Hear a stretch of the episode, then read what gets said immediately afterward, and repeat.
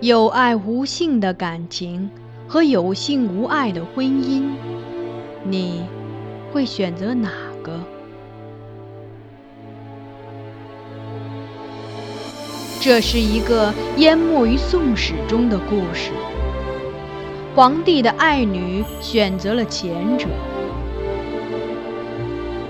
她贵为公主，不更父母之言，谓之失德之名。纵自兄义，无所畏惮，数为君父之命，凌灭夫家。他身为内侍，不自谨，过恶至大，罪恶山积，当服众诛。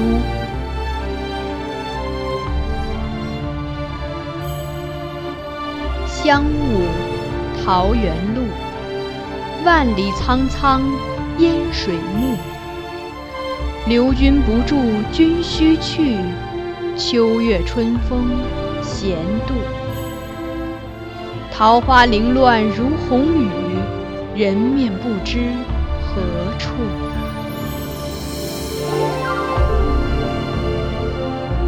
欢迎收听米兰 Lady 作品《孤城闭》，由菊与纸播讲。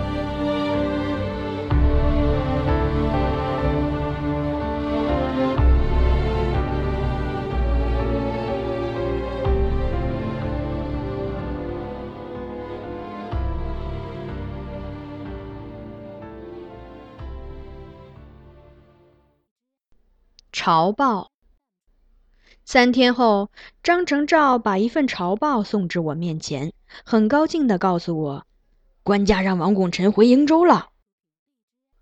朝报是由进奏院编辑的新闻文卷，记录皇帝近期的诏旨、起居、官吏的任免、臣僚的章奏、战报等。经枢密院审核后，进奏院再传抄誊写，报行天下。传给朝中诸司及各地官员阅览。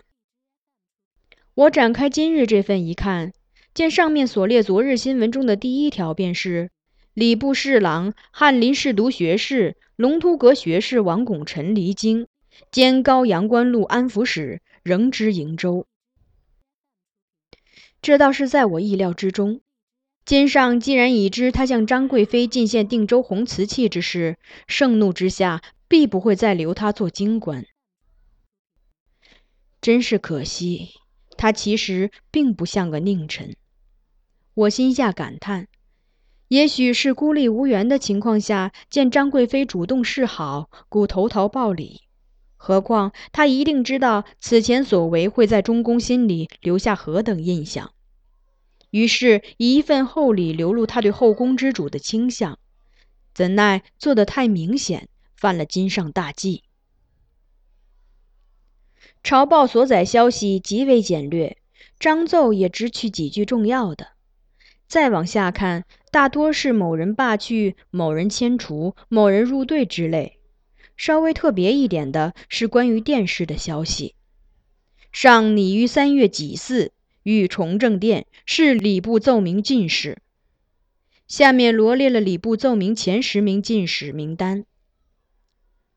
张承照凑头过来，一边瞟朝报，一边观察我脸色，须臾道：“现在的朝报都不好看了，什么事儿都用一笔带过，毫无细节。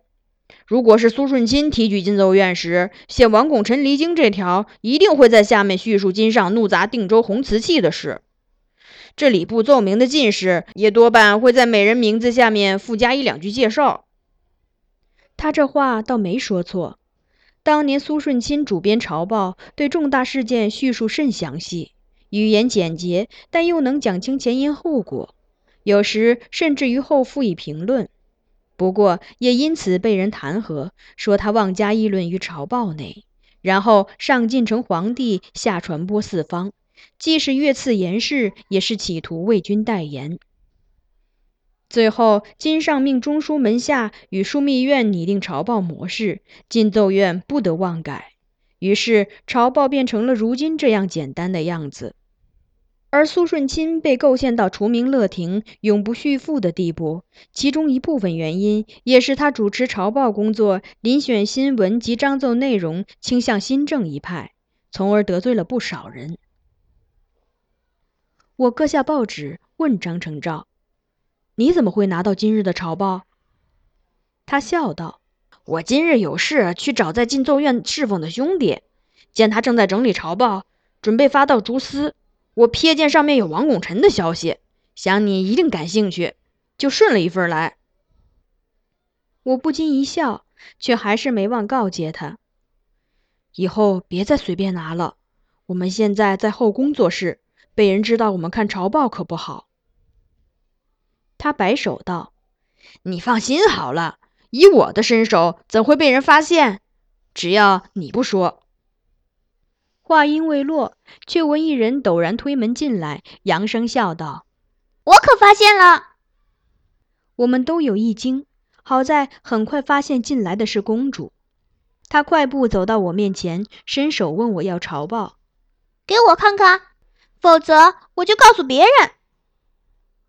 我只得把报纸给他。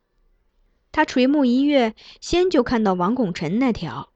看完，他有些困惑地问我：“这个王拱辰是不是好人？爹爹跟我说过，他请辞状元之事，直夸他诚信。但他送张娘子那么贵重的花瓶，又不像是好官干的事儿呀。”世道人心。在他如今那一双清澈的眼眸里，只有黑白两色。对朝中士大夫，他也只会用好官或坏官来加以区分。所以他的问题令我颇为踟蹰，一时难以寻到合适的解答方式。倒是张承照先开了口：“公主，听说官家这两日让你背诵《岳阳楼记》和《醉翁亭记》。”“是呀。”公主很苦恼地说：“好难背啊！我背了一天，似乎记住了，但睡了一觉后起来，发现那《岳阳楼记》，我脑子里只得一句‘先天下之忧而忧，后天下之乐而乐’。《醉翁亭记》更惨，只记得太守乐来乐去，为什么乐，却怎么都想不起来了。爹爹还要我明日背给他听，怎么办？”我好想撞墙呀！张成照躬身倾听，不住做同情状，但随后说出来的话对公主来说简直像是威胁。公主多保重，背书也不能累着，否则明天怎么继续背《沧浪亭记》呢？公主大惊，还要背《沧浪亭记》？张成照道：“不错。”臣琢磨出官家给公主背诵的文章是怎么选的了。公主忙追问：“那是怎么选的？”张承照一指朝报上王拱辰的名字：“这王拱辰害了谁，官家就让你背谁的文章。”公主愕然。张承照又继续解释：“当年王拱辰弹劾范仲淹的朋友滕宗亮，说他贪污公使钱，令他折守巴陵郡。”折腾来折腾去，最后把范仲淹也贬到邓州去了。第二年，滕宗亮修好岳阳楼，便特意请范仲淹写了《岳阳楼记》。然后，王拱辰又指使下属和朋党弹劾欧阳修，一次没参倒，又来第二次，终于把他贬到滁州去了。结果，欧阳修在那里写下了《醉翁亭记》，所以接下来官家一定会让公主背《沧浪亭记》。因为苏顺钦跑到苏州去写这篇文章，也全拜王拱辰所赐。公主听了一声叹息：“这王拱辰真讨厌。”张承照立即点头应道：“确实讨厌。若他没鼓捣出这么多事儿，公主现在哪还需要背这些文章呢？所以，公主应该清楚他是好官还是坏官了吧？”公主笑道：“害我背这么多文章，当然是坏官了。”这理由听得我忍不住笑，但还是向公主说明：“公主，大臣的好坏不能用让你背书的多少来区别，人之善恶也不是仅以一两事就可以判定的。何况恶人一生中可能会做几件好事，而好人这辈子也难保不会做出一点伤害到别人的糊涂事。”王拱辰勤学诚信，这些都是他的长处。以前曾有一些为人称道的政绩，请辞状元和引皇帝跑举进谏，甚至已传为佳话。但后来对新政大臣的攻击，尤其是进奏院一事，他做得过分，既属朋党之争，也是为泄私愤，害了大批广阁名士。现在和将来都会有很多人因此骂他。公主好奇地问我：“时不时听人说起禁奏院之事，但我一直不知道那究竟是怎么回事。王拱辰是怎么陷害苏顺钦等人的？”臣以前在前省伺候，常听文臣议论这事儿来龙去脉，臣很清楚。张承照不待我回答，即兴高采烈地开口对公主道：“公主也就吩咐他。”你说吧，张承照便开始叙述。当年范相公招引一时才俊之士聚在馆阁，公主知道馆阁是做什么用的吗？公主道：“馆阁就是史馆、昭文馆、集贤院和秘阁，在其中供职的人负责修史、修书和管理书籍文献等，有时也会向爹爹讲解经义。”不仅如此，张承照解释说，馆阁还兼训生徒，是朝廷储才着用之地。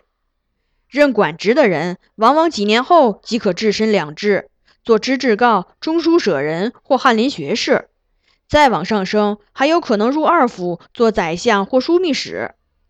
也正因这样，要入馆阁异常艰难，通常是取进士前五名，放到外地先做几年官。前三名一任回，四五名要经两任。回到京中，经朝廷重臣荐举，再由皇帝下旨召试，又考一回，过关了才能入馆阁任职。当然，除此外，还有岁月酬劳、特恩除职的。但本朝礼卷文士，官家尤其重视科举，如今非进士出身不能得美职，所以馆阁中人也由此分出了等级。进士出身又经赵氏的自视甚高，往往比那些特恩除职的狂傲放浪。公主微笑道：“苏顺钦那些人一定是考进去的进士了。”张承照点头，继续说：“对，苏顺钦原是相门世家子，他的祖父苏义简是太宗朝的状元，官至副相参知政事；父亲苏琪官至工部郎中。”而他的外公王旦是真宗朝宰相，他原本因父荫获得过一个县尉的官职，但他不屑为歇莫为官，辞职而去参加贡举，中了进士。后来经范仲淹荐举，应召试获管职，除集贤教理兼进奏院。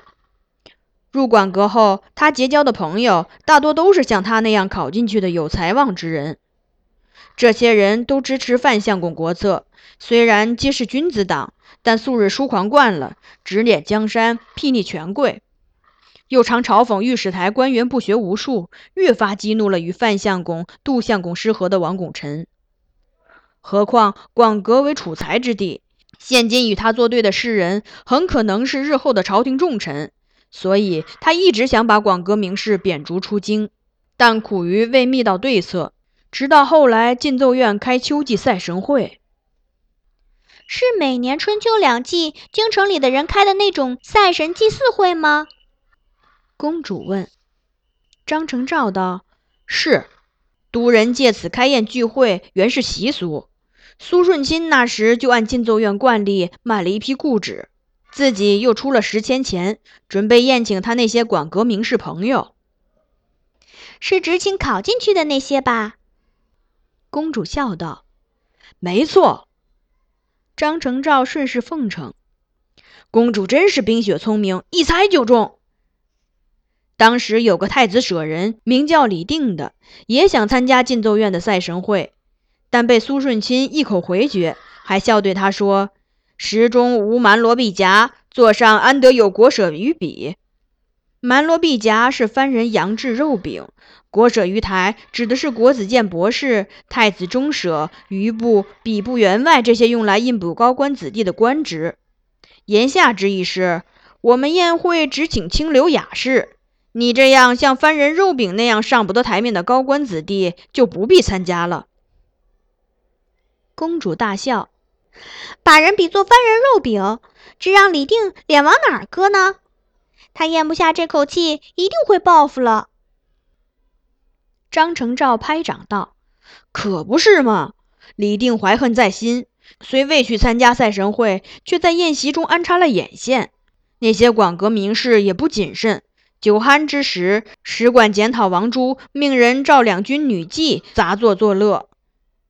殿中丞即先叫李王懿柔，更即兴作了首傲歌，诗中有两句说：‘醉卧北极遣地服，周公孔子屈为奴。’”公主听后顿现怒色，斥道：“想让皇帝去扶他，这也真不像话！”张承照旋即自雷一耳光，道：“臣一时不慎，直言转述，请公主恕罪。”这一句，公主听了尚且恼怒，金上文说时的心情可想而知了。我此时欠身劝公主说：“此乃王一柔少年狂语，原是无心之过。”好在公主急于听以后的事，倒也没就此多做计较，摆手说：“算了，反正后来他也吃到了苦头。程照继续说吧。”张成照遵命，又道：“李定的眼线刚听到这句，就出去告诉了他。李定当即去找王拱辰转述此事。王拱辰迅速入宫面圣，举报进奏院之事。官家大怒，立即命黄承思去捕捉宴会上的人。”当时汴京街道上都是手持兵器、骑马疾驰去捕人的内侍，居民不知道发生了什么事，满城喧然，大呼小叫的声音连宫中都能听到。全捉到了？公主睁大眼睛问。那当然。张成照眉飞色舞地说：“那些管阁士人都是书生，哪能反抗？不一会儿就全被抓到牢里去了。”然后，王拱辰率御史台弹劾苏顺钦监主自盗，王懿柔傍善周孔，王珠等人与妓女杂作之类，要求官家一一治罪，甚至请官家诛杀苏顺钦和王懿柔。而韩琦力谏说：“陛下即位以来，未尝做过诛杀士大夫这样的事，一旦据如此，必将惊骇误听。”公主点头道。他们虽然是狂妄放肆了点儿，但也不至于让他们掉脑袋。张承照道：“公主真不愧是皇帝女，与官家想的一样。后来官家将苏顺钦除名为民，其余名士皆贬官外放，馆阁顿时为之一空。好长一段时间内，要修书、修史、解经，都找不到合适的人，朝报也停了许久。”因一时找不到那么多进士中出类拔萃者补入馆阁，官家又有一成才识轻薄之弊，王拱辰之党遂成一旨，援引了几个朴纯无能之人进去。公主双目一亮，问：“那个杨国安就是这时候补进去的吗？”张承照笑而颔首：“对对，那个活宝就是这时补入馆阁的。”我一听杨国安名字，也不禁想笑。这人才疏学浅，言行朴鄙，每次为金上讲读经义，常杂以篱下禅事之语，以致宫中内侍中官一见其举止，已先发笑。一日，他为金上讲解一箪食一瓢饮，操着满口乡音说：“颜回甚穷，家中只有一箩粟米饭，一葫芦浆水。”另外一次，又讲《论语》中“自行数修以上，无未尝无讳言”一句。修是肝腑，十条为一数。古人相见，必直至为礼。数修乃至之薄者。这句话原是说，从带着数修薄礼来求见的起，我从没有不予教诲的。而杨国安的解释则是：官家，昔日孔子教人也需要钱的。金上闻言一审，翌日便赐讲官，其余众人皆恳辞不拜，唯杨国安坦然受之。这些事早在宫内传为笑谈，连金上在为公主讲解《论语》时，也曾含笑提及。此中可笑之人，不只有杨国安。张承照又道：“馆阁内剩下的彭城也是个妙人啊。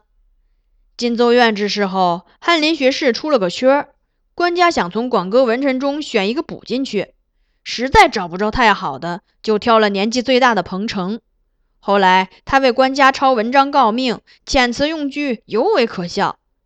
有次，一位守边关的元帅请求朝见，官家召来彭城，跟他说了自己的意思，让他草诏回复。后来，彭城在批答之诏中这样写：“当自萧萧之后，原堪靡靡之行。”公主大为不解，颦眉问我：“这句话好晦涩，是什么意思呢？”怀吉，你能懂吗？我微笑道：“臣也只能猜测，或许他是想说，等天凉了便可启程。”张承照笑道：“就是这意思。官家的原话是：等到秋凉时，你就回来吧。”这诏书传出后，生生笑倒了几个翰林学士。那彭城还挺爱用这一句诗的呢。后来，大臣田况知成都府。那时西蜀正在闹灾荒，田况刚入险峻的剑门关，即发仓赈粮，然后上表戴罪。彭城又拟诏批答说：“才度炎炎之险，便兴恻恻之情。”又成一时笑料。今年彭城得病死了，他的同僚王琦为他写挽词，还忍不住讥笑了他一下，在挽词中写道：“最是萧萧剧，无人继后风。”公主伏案笑了半晌，才道：“ 原来这几年翰林学士中也会有这样的乌合之众，追究起来也是那王拱辰的错。也正因这点，令王拱辰更为天下才子名士所指摘。国朝颇重文章辞学之士，鉴于真宗朝馆阁中有不少学识浮浅之人，今上特意指示。”官职当用文学之士名实相称者居之，为此提高入馆阁的条件。一时所选皆为天下精英，故本朝人才辈出，许多大臣既有政声，亦有文名，足以流芳千古，为国名臣。而进奏院之事，导致广阁取士原则更改，虽多了淳朴持重之人，但殊无灵气。凡解经不过是训诂而已，更有杨国安、彭城之徒混迹其中，长此以往，于国于社稷总是不利的。但这些话我只是在心里想想，未曾跟公主说。他与张承照笑语一阵，忽然又问：“但那王拱辰为什么有这样大的权力？想害谁就害谁呢？”因为他那时是御史中丞，就是负责监察百官的呀。张承照回答：“御史台的职权是纠察百官、肃正纲纪、规谏皇帝、参议朝政和审理刑狱。朝廷还规定，御史若百日内不指摘时政，则罢为外官。就算王拱辰与别的官没私怨，他也得找人来弹劾。所以没事千万别得罪御史。”说起百日言事的规矩，朝中还另有个笑话。御史王平上任江满百日，还未言事，同僚都很惊讶。但想一想，又说或许王御史是有待而发，若进言，必是论大事。有一日，终于听说他进札子弹劾了，大伙奔走相告，一起悄悄找来他的札子拜读学习，却见他所谈的竟是御膳中有发丝之事。他的弹词还这样写：“是何慕若之容，忽都卷如之状。”刚一说完，张承照自己先就大笑起来，而公主未完全明白，一边吃青梅果子，一边转而问我：“他的弹词是什么意思？”我含笑答：“他是说皇帝正准备进膳，玉容多么肃穆庄重。”不料，忽然看见一根头发丝在碗碟中安然盘卷着。公主当即开口笑，不料被魏咽下的青梅呛了一下，连连咳嗽。我正欲过去照料，张承照已抢到前头，为他轻拍背部，并端茶送水。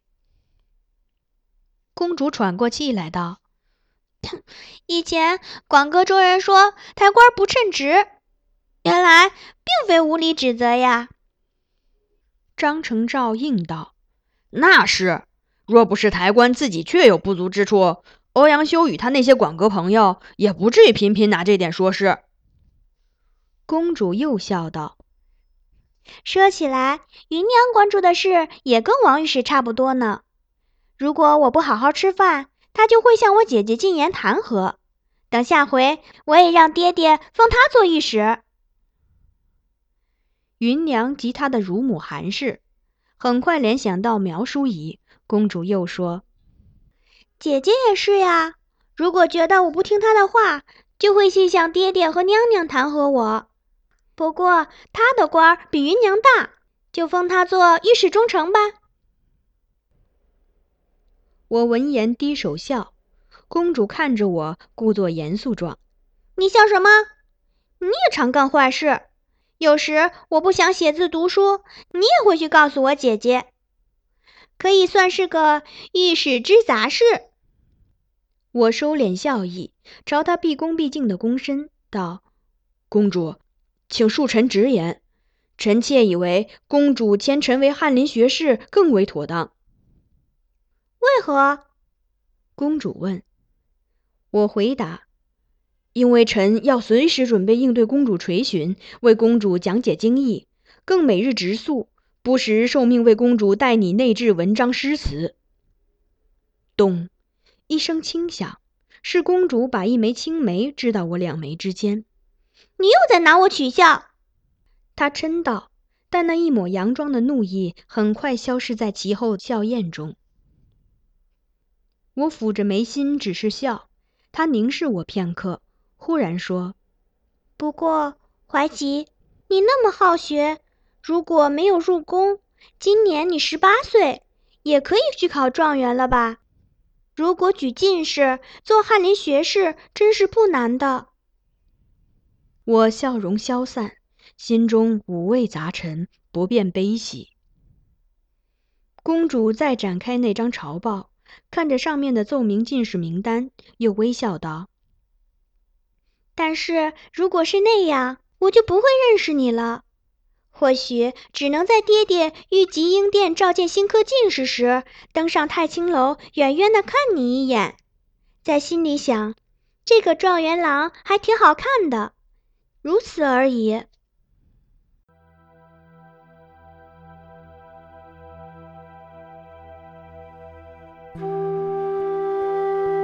您刚才收听到的是菊与纸播讲的有声小说《孤城闭》，欢迎继续收听。